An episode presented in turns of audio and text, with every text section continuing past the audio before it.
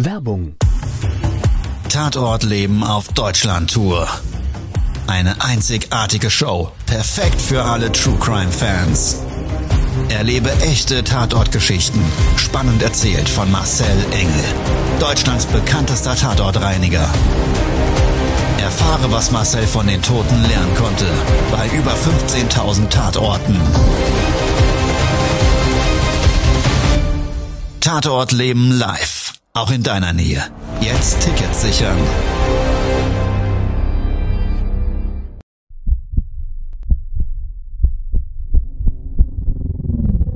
Todesursache. Der Podcast mit Tatortreiniger Marcel Engel. Es wird immer mal wieder in meinem Podcast vorkommen, dass wir sehr tief in das Geschehen eintauchen. Ich werde offen darüber sprechen. Damit meine ich, dass Flüssigkeiten wie Blut als Element das kleinste Problem sein wird. Ich freue mich, wenn ich euch auf eine Gedankenreise entführen darf in meine Welt des Tatortreinigens. Todesursache. Der Podcast mit Marcel Engel. Hallo und herzlich willkommen. Schön, dass du wieder eingeschaltet hast. Ich freue mich riesig. Auch der Tatortreiniger muss mal in den Urlaub Self-Care mit seiner Family, mit den Liebsten. Und genau aus dem Grund bin ich jetzt mal weg. Die gute Nachricht ist, du als treuer Zuhörer, du gehörst mittlerweile zu meiner Family dazu und deshalb nehme ich dich jetzt gemeinsam mit in meinen Urlaub und meine Welt des Tatortreinigens. Du darfst gespannt sein. Let's go.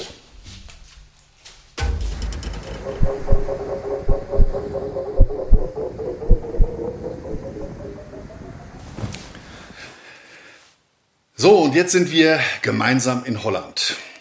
Und genau an so einem Ferienort, an so einem Feriendomizil hatte ich vor vielen, vielen Jahren eine Tatortreinigung, die ich jetzt nochmal gemeinsam mit dir durchleben möchte. Auftraggeber hatte uns vor dieser Tatortreinigung viele Jahre zuvor erstmalig bestellt.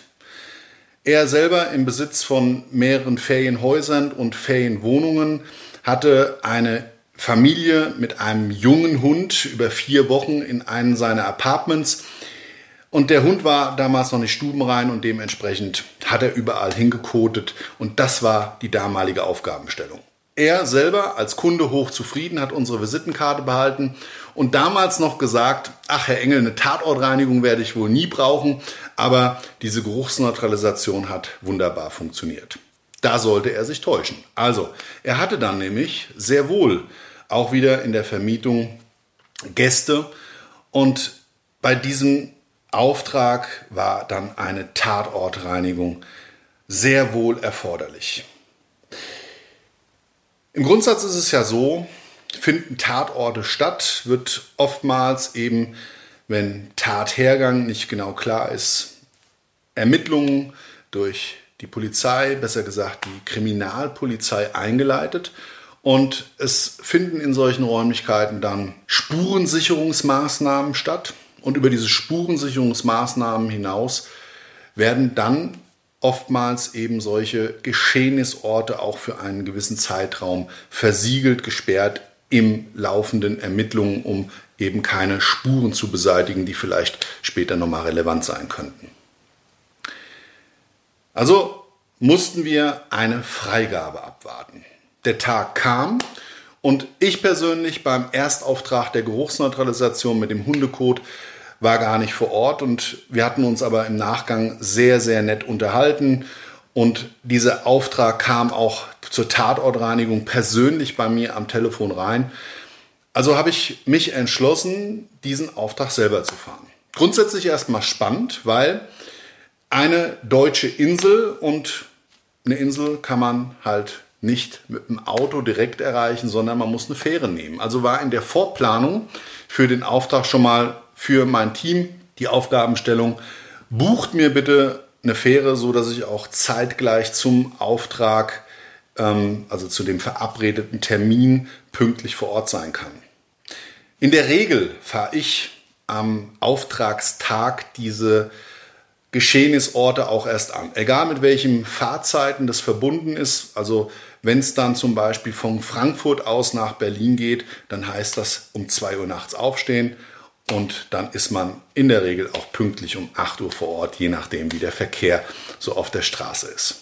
Also war die Vorplanung so, dass wir für oder beziehungsweise für diesen Auftrag als solches diesen Verkehrsweg mit einplanen mussten. Da gab es schon die erste Besonderheit, weil Datum war festgelegt, zwei Tage nach Freigabe sollten wir vor Ort reinigen, gab es ein Stürmchen ja, auf der Nordsee und dementsprechend ist zu dem Zeitpunkt der Fährbetrieb eingestellt worden. Also hing ich am Festlandsabfahrtsort der Fähre fest und habe viel Zeit gehabt, über diesen Auftrag im Vorfeld nachzudenken, weil der Kunde selber sagte uns, es gab wohl einen Streit. Ein Streit unter Eheleuten.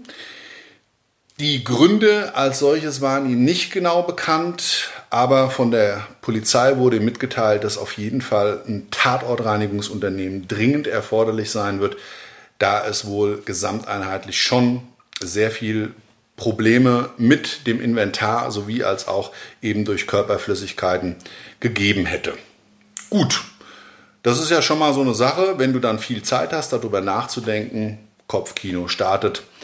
Ähm, und so war es dann. Abends hing ich dann, wie gesagt, am Abfahrtsort der Fähre fest und habe auf den nächsten Fährtermin gewartet zur Überfahrt.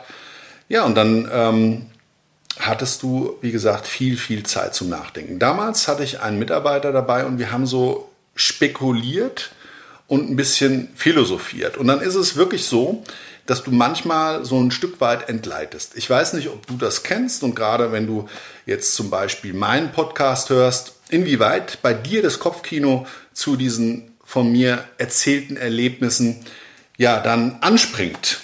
Da wir natürlich sehr viel gesehen haben in unserer Tatortreiniger Laufbahn, hast du automatisiert natürlich vorhergehende Erfahrungen, die du auf das mögliche oder den möglichen Geschehnisort, den du ja noch nicht gesehen hast, diesen neuen Auftrag nämlich, ähm, was du da eben drauf projizierst.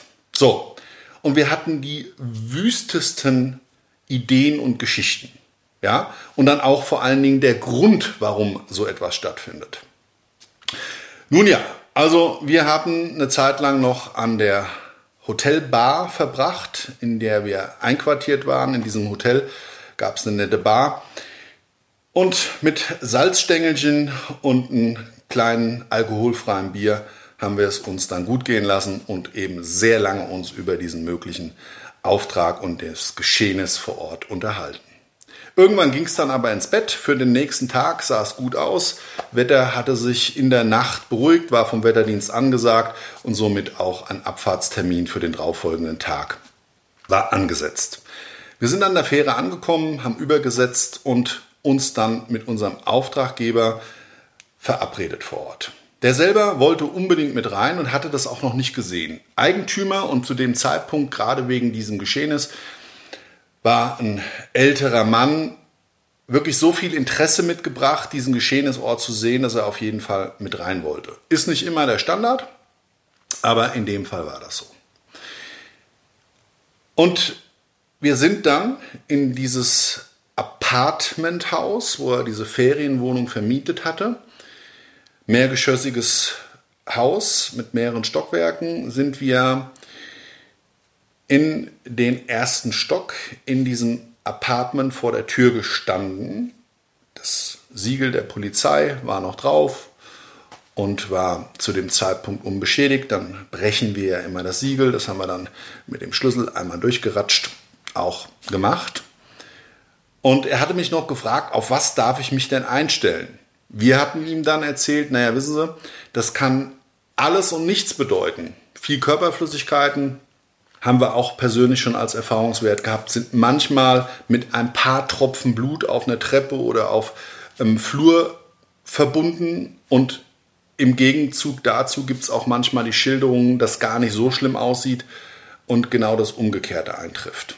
Also habe ich ihm gesagt, wissen Sie was, ich strecke erstmal das Köpfchen rein und wenn es zu hart wird, dann kann ich Ihnen immer noch Bescheid sagen, dann können Sie sich überlegen, ob Sie wirklich dabei sein wollen. Also haben wir das so gesagt und dann auch getan. Ich bin dann rein und der Flur selber war dunkel. Lichtschalter auf der linken Seite ließ sich zwar drücken, aber es ist kein Licht angegangen. So, und von dem Flur ausgehend hat er mir dann noch gesagt, ja, da gehen Sie jetzt einfach geradeaus und zwei Schritte weiter ist dann der Zugang zum Wohnzimmer. Okay, habe ich dann dort auch die Türklinke gefunden. Wie gesagt, es war stockdunkel und vom Flur her kam eigentlich auch recht wenig Licht in, ähm, das, in den Flurbereich. Habe ich dann die Türklinke runtergedrückt und versucht aufzudrücken und den ersten Widerstand gespürt. In dem Wohnzimmer selber war zwar keine Jalousie und auch kein, kein Rollladen, aber es war, wie gesagt, bewölkt und sowieso ein ziemlich düsterer Tag, also Lichtquelle, ja, so wie in so einer Abenddämmerung, so würde ich es mal umschreiben, recht bescheiden.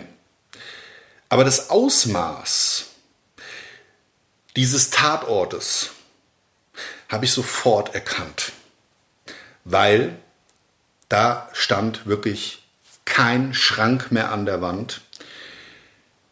Die Couch, das Sofa war umgedreht, umgeschlagen. Der Couchtisch, das war so ein Metallgestell, so ein schmiedeeisernes mit so einer schönen Glasplatte wahrscheinlich ehemals drin. Der war umgeworfen und tausende von kleinen Scherben auf dem Boden verteilt.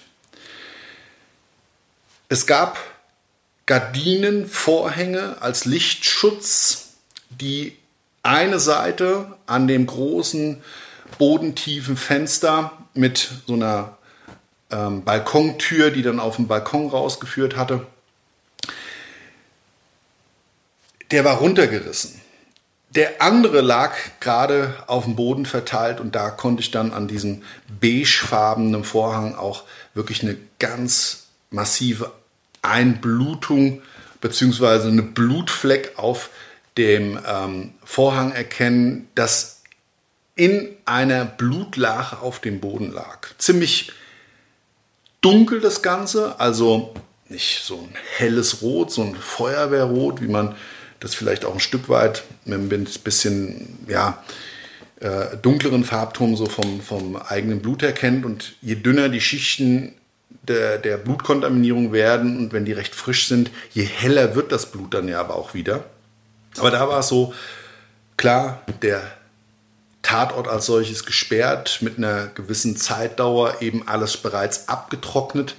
Konntest du aber in dieser Blutlache, die so ungefähr ein DIN A4-Blatt groß war und in dem Vorhang mehr oder weniger auch schon verklebt, ich habe es das so leicht angezupft, angehoben, ähm, konntest du das plasmaähnliche Blut sehen. Also viel Blutverlust war klar und deutlich zu erkennen. Und er hat dann schon von außen gerufen, der Eigentümer. Ja, und wie schaut's aus? Meinen Sie, ich soll's mal wagen? Da habe ich gesagt, warten Sie mal, kurzen Moment noch. Ähm, ich kann Ihnen schon mal sagen, Sie müssen hier wie eine Bergziege eigentlich über die Möbel drüber krabbeln. Das war nämlich so. Ich hatte wirklich keine Fläche, wo ich nicht einen großen Ausfallschritt machen musste, um irgendwie zur nächsten ja, Lichtung des Chaos zu gelangen. Es sah also wirklich ganz wild aus. Ich würde es mal so umschreiben, als wäre in einem Bierzelt das Chaos ausgebrochen. Entweder weil es Bier ausgegangen ist oder weil sich ein paar wilde Lümmel, ein paar Bäckerburschen da ähm, ja, um die nächste holde Maid streiten. Ja, so sah es da wirklich aus. Du wirst es vielleicht selber kennen. Da rumpelt's und rappelt's und ich konnte mir so gar nicht ausmalen, wie das unter zwei Personen mit einem solchen Ausmaß in einem Privatbereich eigentlich ähm, so heftig aussehen konnte. Es war also wirklich schon gesamteinheitlich derb. Aber es ging weiter.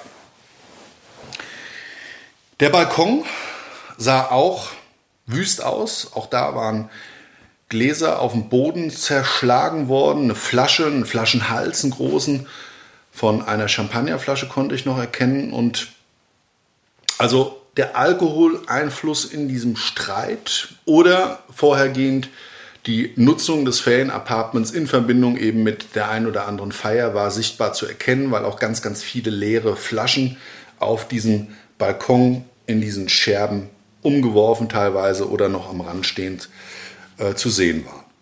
Und er selber hat dann gesagt, ja, aber da der, der, der von der Kripo hat gesagt, der Geschehnisort ist eigentlich das Schlafzimmer. Ich habe gesagt, da war ich noch nicht drin. Einen Moment, ich gehe mal rein. Also ich bin dann wieder zurück in den Flur.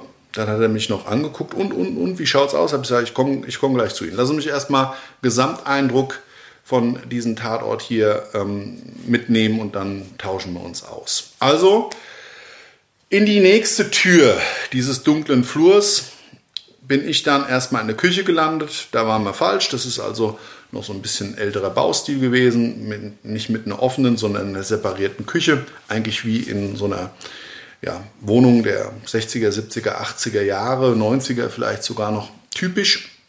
Da habe ich gesagt, gut, da bin ich verkehrt, aber auch da sah es heiß aus. Überall Müll, viel vor allen Dingen verwesende Lebensmittel auf den Küchenflächen, als hätte da vorher wie so eine Art Buffet gestanden. So sah es für mich zumindest aus. So.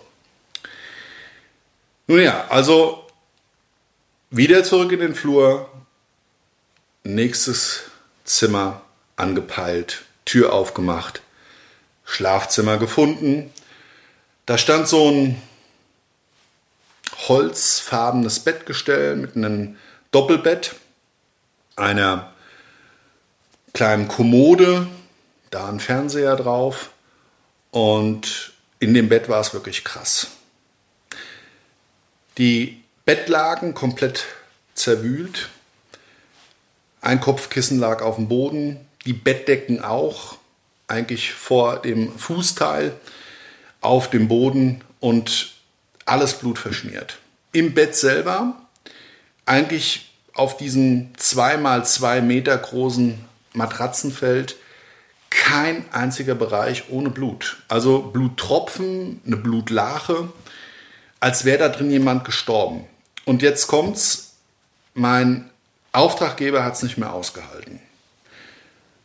Der Spannungsbogen war zu groß und auf einmal stand er hinter mir und tippt mir auf die Schulter. Ich habe mich fürchterlich erschreckt. Wirklich, also ich weiß es noch wie heute. Ich bin fast aus meiner Arbeitskleidung rausgeschossen vor lauter Schreck, weil ich gerade so in mich gekehrt war und dieses Szenario gerade habe so für mich versucht äh, zu ja, analysieren, was kann da passiert sein und vor allen Dingen war ich schon auch so ein bisschen im Reinigungsprozess, wie gehst du das Ganze jetzt an? Und dann stand er hinter mir und sagte, um Gottes Willen, um Gottes Willen, wie sieht es dann hier aus? Ach du meine Güte, hier sieht es ja aus wie in der Schlachterei. Das ist ja hier, ach du meine Güte. Und alles kaputt und alles kaputt. Und dann hat er zwei Schritte zurück, den Weg ins Wohnzimmer gewählt und da ist er wirklich fast ja, mit so einem kleinen Schock an dem Türrahmen zusammengebrochen. Er musste sich da richtig festhalten. Oh, oh, meine Wohnung, meine Wohnung, meine Wohnung. Was haben die denn hier gemacht? Was haben die denn hier gemacht? So.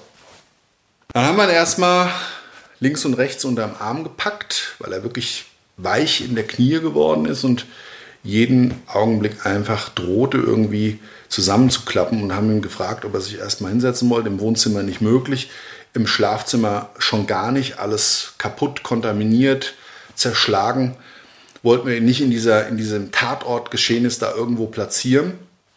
Küche auch denkbar schlecht, haben wir uns dann entschieden, mit ihm rauszugehen in den Hausflur und ihn mal auf die Treppe zu setzen.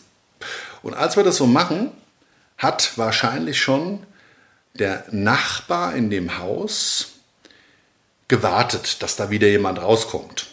Und dann ging sofort die Tür auf und ja, derjenige, der da rauskam, kannte auch unseren Auftraggeber. Sagt der Mensch, Wilfried, und was ist denn da passiert? Hat der andere dann gleich gefragt. Und da sagt er, ja du, also das war ja hier in der Zeit, wo die hier gemietet haben, eine Party nach der anderen. Und immer so ein wildes Treiben. Und die Leute ganz komisch angezogen. Immer so glänzend angezogen. Ein ganz wildes Treiben. Ach, ich habe ja da auch ständig hier bei der Verwaltung angerufen. Haben die dich nicht kontaktiert? Dann sagt er, nee, haben sie ja nicht. Ich hätte ihnen doch, Mensch, ich hätte ihnen doch Bescheid gegeben. Die können doch hier mit meinem Eigentum nicht machen, was sie wollen. Und dann hat er so ein kleines Tränchen verdrückt dabei und wirklich so auch immer schwer Luft geholt und so richtig so nachgezogen beim Atmen. Also du hast wirklich gemerkt, dass ihn das berührt hat und dass er völlig außer sich war. Da habe jetzt Machen Sie sich keine Gedanken, wir kriegen das schon wieder hin. Das wird nachher auf jeden Fall von unserem Reinigungsprozess her so aussehen, als wäre nie was geschehen. Ja, habe ich gesagt, ein paar Dinge werden Sie vielleicht ersetzen müssen und das kriegen wir schon hin. Haben wir damals hinbekommen und werden wir auch diesmal gemeinsam stemmen. Ja, damit war er auch erstmal zufrieden, hat sich dadurch beruhigen lassen und dann hat der Nachbar aber so richtig aus dem Nähkästchen geplaudert. Und dann ging's los. Dann hat er die Geschichte erzählt, was da passiert ist.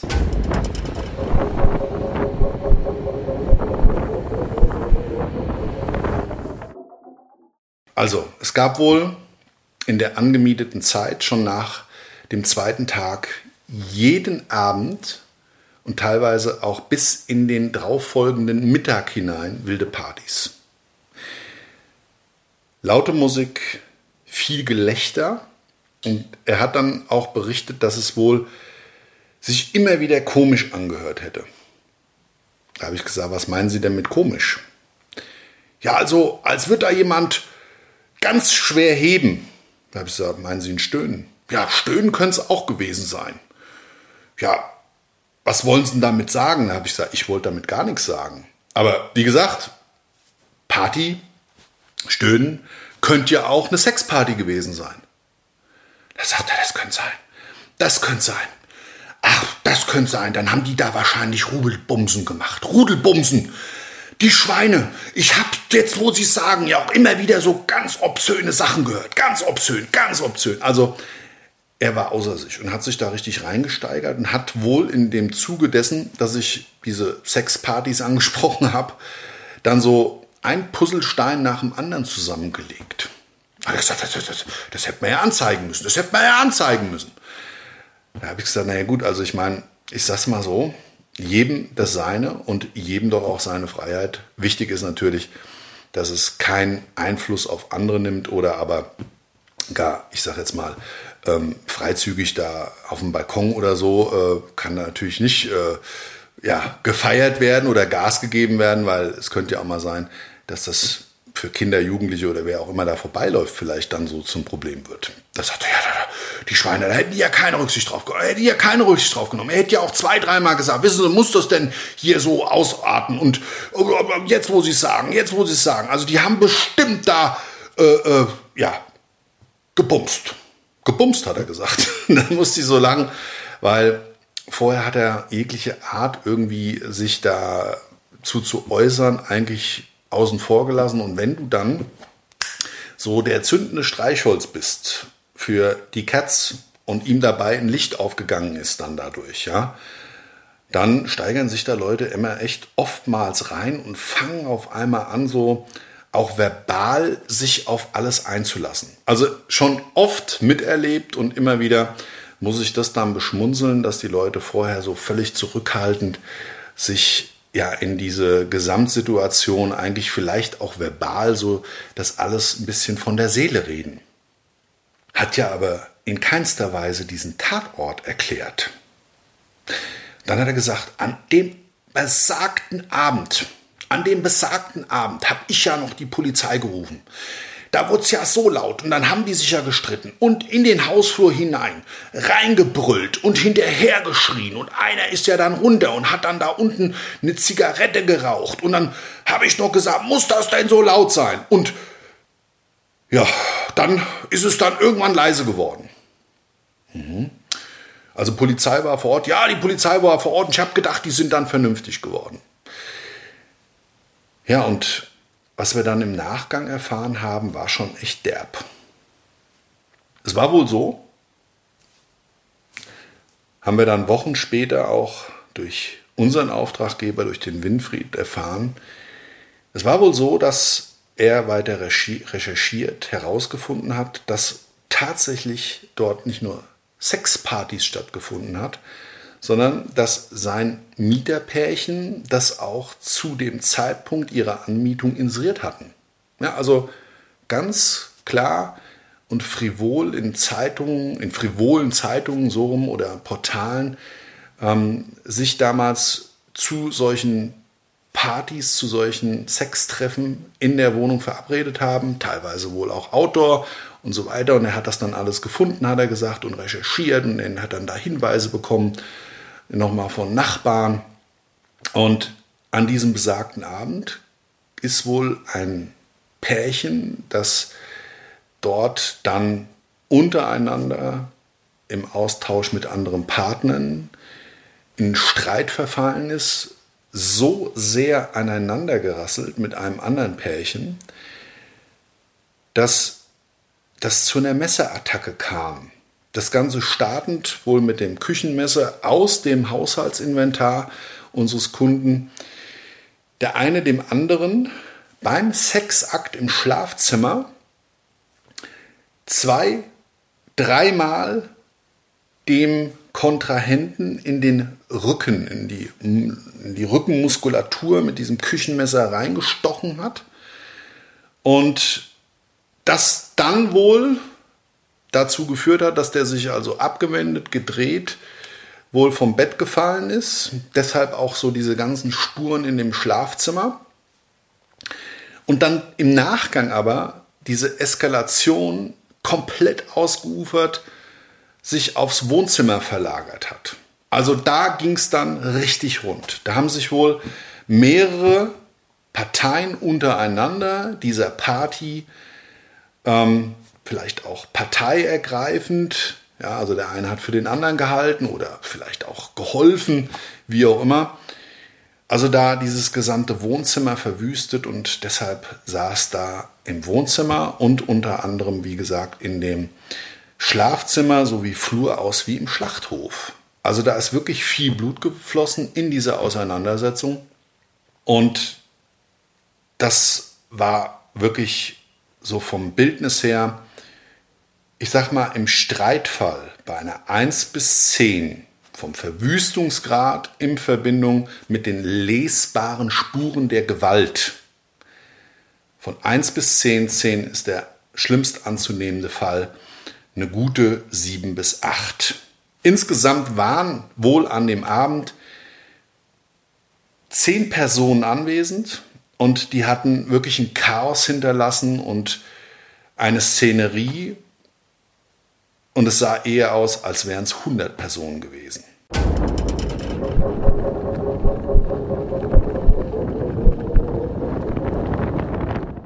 Jetzt kommt aber unabhängig von diesem Erlebnis nochmal so ein Keyfact, den ich mit dir teilen möchte, der der ganzen Sache nochmal so diese berühmte Kirsche auf der Sahnetorte aufsetzt.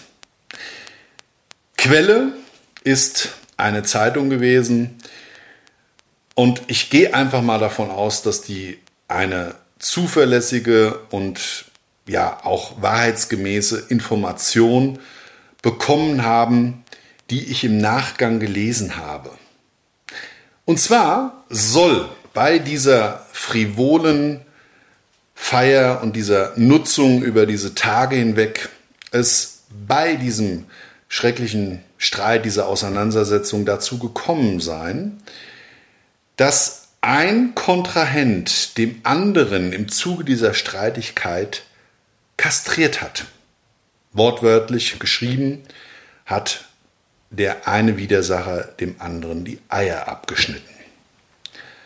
Ich gehe mal davon aus, dass das ohne weiteres gestimmt haben könnte, auf Basis der massiven Blutkontaminierung. Ich habe sowas schon häufiger gesehen, wenn Menschen sich in gewissen Bereichen des Körpers verletzen und da gehört unter anderem eben ja die Geschlechtsregion dazu, die naturgemäß eben teilweise extrem gut durchblutet wird. Ich mir, wie gesagt, danach, dann ist es nämlich nochmal hochgepoppt, ohne weiteres hätte gut vorstellen können, dass an diesem Tatort geschehen ist. der eine dem anderen die Eier abgeschnitten hat. Wäre natürlich nochmal eine Nummer krasser, aber nicht zum ersten Mal erlebt, dass eben bei solchen Auseinandersetzungen, auch nochmal vielleicht getrieben durch dieses, dieses Adrenalin, da wirklich ganz, ganz vieles passieren kann, was man sich eigentlich so als ja, normaler Mensch nicht vorstellen könnte. Aber lassen wir das mal als großes Fragezeichen offen.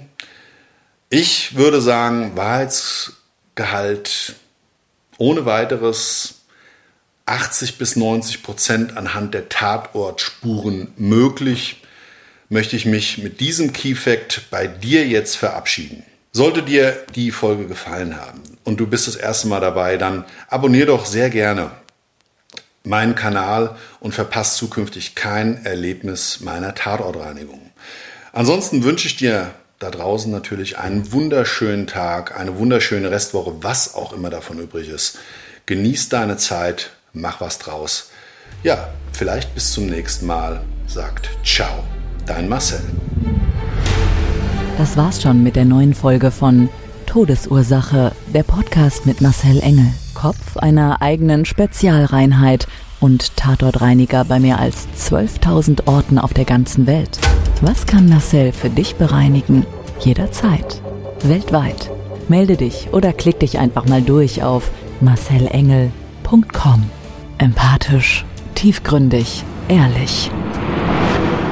Todesursache lässt dich garantiert nicht kalt. Seid dabei. Ich freue mich. Abonniere die Staffel und du kommst für keine Folge zu spät.